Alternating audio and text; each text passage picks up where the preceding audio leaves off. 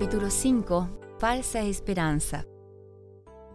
La doctrina de la inmortalidad natural, tomada primero de la filosofía pagana e incorporada en la fe cristiana durante la época de tinieblas de la gran apostasía, ha sido colocada en lugar de la verdad de que los muertos nada saben. Eclesiastés capítulo 9 versículo 5. Multitudes creen que los espíritus de los muertos son espíritus ministradores, enviados para servicio a favor de los que serán herederos de la salvación. Hebreos capítulo 1 versículo 14. La creencia de que los espíritus de los muertos regresan para ayudar a los vivos ha preparado el camino para el espiritismo moderno. Si los muertos resultan privilegiados con un conocimiento mucho mayor del que tenían anteriormente, ¿por qué no regresan a la tierra e instruyen a los vivos? Si los espíritus de los muertos pueden acercarse a sus amigos en la tierra, ¿por qué no se comunican con ellos? ¿Cómo pueden los que creen que el hombre es consciente después de la muerte rechazar la luz divina comunicada por medio de espíritus glorificados? Aquí existe un medio considerado como sagrado a través del cual obra Satanás. Los ángeles caídos aparecen como mensajeros del mundo de los espíritus. El príncipe del mal tiene poder para reproducir delante de los hombres la apariencia de amigos que han muerto. La falsificación es perfecta, lograda con exactitud maravillosa. Muchos resultan consolados con la seguridad de que sus amados están gozando en el cielo. Sin sospechar el peligro que ello implica, prestan oídos a espíritus engañadores y a doctrinas de demonios. Primera carta a Timoteo capítulo 4 versículo 1. Personificando a los que fueron a la tumba sin estar preparados, dicen estar felices de ocupar posiciones exaltadas en el cielo. Supuestos visitantes del mundo de los espíritus a veces transmiten advertencias que resultan correctas. Entonces, cuando ganan la confianza, presentan doctrinas que minan la fe en las escrituras, que declaren ciertas verdades y a veces anuncien acontecimientos futuros, les da una apariencia de confiabilidad y sus falsas enseñanzas resultan aceptadas. La ley de Dios es anulada, el espíritu de gracia despreciado. Los espíritus niegan la deidad de Cristo y colocan al Creador al mismo nivel de ellos mismos. Aunque es verdad que a veces se ha querido hacer pasar el fraude por manifestaciones genuinas, ha habido también notables exhibiciones de poder sobrenatural, los cuales son obras directas de los ángeles malignos. Muchos creen que el espiritismo es meramente una impostura humana, pero cuando se encuentren frente a frente con manifestaciones que no puedan sino considerar como sobrenaturales, serán engañados y las aceptarán como el gran poder de Dios. Con la ayuda de Satanás, los magos de Faraón falsificaron la obra de Dios. Ver Éxodo capítulo 7 versículos 10 al 12. San Pablo testifica que la venida del Señor ha de ser precedida por la obra de Satanás, la cual irá acompañada de hechos poderosos, señales y falsos milagros y con todo engaño de iniquidad. Segunda carta a los tesalonicenses capítulo 2, versículos 9 y 10. Y San Juan declara, también hace grandes señales, de tal manera que incluso hace descender fuego del cielo a la tierra delante de los hombres. Engaña a los habitantes de la tierra con las señales que se le ha permitido hacer. Apocalipsis capítulo 13 versículos 13 y 14. Aquí no se predicen meras imposturas. Los hombres son engañados por milagros que los agentes de Satanás hacen, no que pretenden hacer. Apelación a los intelectuales. A las personas cultas y refinadas, el príncipe de las tinieblas les presenta el espiritismo en sus aspectos más refinados e intelectuales. Deleita la fantasía humana con escenas que cautivan y con elocuentes imágenes de amor y caridad induce a los hombres a enorgullecerse tanto de su propia sabiduría que en su corazón desprecian al Eterno. Satanás seduce a los hombres ahora como sedujo a Eva en el Edén, despertando la ambición de exaltación propia. Él dijo, seréis como Dios, conocedores del bien y el mal. Génesis capítulo 3, versículo 5. El espiritismo enseña que el hombre es un ser en constante progreso, que marcha hacia la divinidad. Y de nuevo, el juicio será justo porque será el juicio que cada uno haga de sí mismo. El trono del tribunal está en nosotros mismos. También declara, toda persona justa y perfecta es Cristo. Así, Satanás ha presentado la naturaleza del hombre como la única regla de juicio. Esto es progreso no hacia arriba, sino hacia abajo. El hombre jamás se elevará más arriba que su propia norma de pureza o bondad.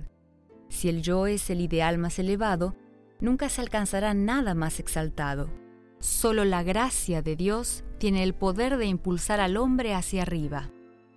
La conducta del individuo, que depende de sí mismo, es necesariamente descendente. Apelación a los amadores de placeres. A los egoístas, a los que aman el placer, a los sensuales, el espiritismo se presenta bajo un disfraz menos sutil. En sus formas groseras, ellos encuentran lo que está en armonía con sus propias inclinaciones. Satanás toma nota de los pecados que todo individuo está inclinado a cometer y luego trata de que no falten oportunidades para gratificar esa tendencia. Tienta a los hombres mediante la intemperancia para debilitar sus facultades físicas, mentales y morales. Destruye a miles induciéndolos a ser complacientes con la pasión, embruteciendo la naturaleza humana. Y para completar su obra, los espíritus declaran que el verdadero conocimiento coloca al hombre por encima de toda ley, que cualquier cosa es recta, que Dios no condena y que todos los pecados son inocentes. Cuando la gente cree que el deseo es la ley más elevada, que la libertad es licencia, que el hombre es responsable solo ante sí mismo, ¿quién puede admirarse de que la corrupción abunde por doquiera? Multitudes aceptan con avidez enseñanzas que incitan a la lascivia. Satanás arrastra y hace caer en su red a millares que profesan seguir a Cristo. Pero Dios ha dado suficiente luz para descubrir la trampa. El mismo fundamento del espiritismo está en conflicto con las escrituras. La Biblia declara que los muertos nada saben, que los pensamientos de ellos han perecido, que ya no tienen parte en los gozos o en los sufrimientos de los que viven sobre la tierra. Además, Dios ha prohibido la pretendida comunicación con los espíritus de los muertos. La Biblia declara que los espíritus, como se ha denominado a estos visitantes de otros mundos, son espíritus de demonios. Ver Números capítulo 25 versículos 1 al 3 y Salmos capítulo 106 versículo 28. Primera carta a los Corintios capítulo 10 versículo 20 y Apocalipsis capítulo 16 versículo 14. El tratar con ellos estaba prohibido bajo pena de muerte. Ver Levítico capítulo 19 versículo 31 y capítulo 20 versículo 27. Pero el espiritismo se ha abierto paso en los círculos científicos, ha invadido las iglesias y ha encontrado una favorable acogida en los cuerpos legislativos, aún en las cortes de los reyes. Este gigantesco engaño es un reavivamiento de la condenada brujería de antaño, cubierta ahora con un nuevo disfraz. Al presentar la idea de que los hombres más viles están en el cielo, Satanás dice al mundo, no importa que crean o no crean en Dios o en la Biblia, vivan como quieran, el cielo es el hogar de ustedes, pero la palabra de Dios declara, hay de los que a lo malo dicen bueno y a lo bueno malo, que hacen de la luz tinieblas y de las tinieblas luz. Isaías capítulo 5, versículo 20. Se presenta la Biblia como ficción. Los apóstoles, personificados por espíritus mentirosos, suelen aparecer como contradiciendo lo que escribieron cuando estaban en la tierra. Satanás hace creer al mundo que la Biblia es ficción, un libro adecuado para la infancia de la raza humana, pero que ha de ser considerado obsoleto. Así oscurece el libro que ha de juzgarlo a él y a sus seguidores, y presenta al Salvador del mundo como un ser común. Y los que aceptan las manifestaciones del espiritismo sostienen que no hay nada milagroso en la vida de nuestro Salvador. Declaran que los milagros que ellos hacen son superiores a las obras de Cristo. El espiritismo está actualmente asumiendo una apariencia cristiana, pero sus enseñanzas no pueden negarse ni esconderse. En su forma presente es un engaño de los más peligrosos y sutiles. Ahora profesa aceptar a Cristo y la Biblia, pero esta es interpretada de una manera que agrada al corazón no regenerado. Habla del amor como el principal atributo de Dios, pero lo rebaja hasta llegar a constituirlo en un sentimentalismo enfermizo. Se ocultan de la vista humana las denuncias que Dios hace del pecado y los requerimientos de su santa ley. Ciertas fábulas inducen a los hombres a rechazar la Biblia como el fundamento de su fe. Cristo es negado tan ciertamente como antes, pero el engaño pasa inadvertido. Pocos son los que tienen un concepto adecuado del poder engañoso del espiritismo. Muchos se meten con él meramente para satisfacer su curiosidad. Sin embargo, se llenarían de horror ante el pensamiento de someterse al control de los espíritus. Pero se aventuran en terreno prohibido y el destructor ejerce su poder sobre ellos en contra de su propia voluntad. Una vez que son inducidos a someter su mente a la dirección de Satanás, éste los mantiene cautivos. Nada sino el poder de Dios en respuesta a la oración ferviente, puede librar a estas almas. Todos los que acarician voluntariamente un pecado conocido están invitando a las tentaciones de Satanás. Se separan a sí mismos de Dios y de la custodia de sus ángeles y quedan sin defensa. Si os dicen, preguntad a los encantadores y a los adivinos que susurraban hablando, responded, ¿No consultará el pueblo a su Dios? ¿Consultará a los muertos por los vivos? A la ley y al testimonio, si no dicen conforme a esto es porque no les ha amanecido. Isaías capítulo 8 versículo 19 y 20. Si los hombres hubieran estado dispuestos a recibir la verdad con respecto a la naturaleza del hombre y al estado de los muertos, verían en el espiritismo el poder y los milagros mentirosos de Satanás pero multitudes cierran sus ojos a la luz, y Satanás teje sus trampas en derredor de ellos. Por cuanto no recibieron el amor de la verdad para ser salvos, Dios les envía un poder engañoso para que crean en la mentira. Segunda carta a los tesalonicenses, capítulo 2, versículos 10 y 11. Los que se oponen al espiritismo enfrentan a Satanás y a sus ángeles.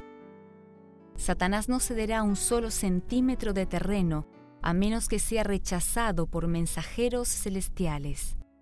Él puede citar las escrituras hoy como en los días de Cristo y pervertir sus enseñanzas.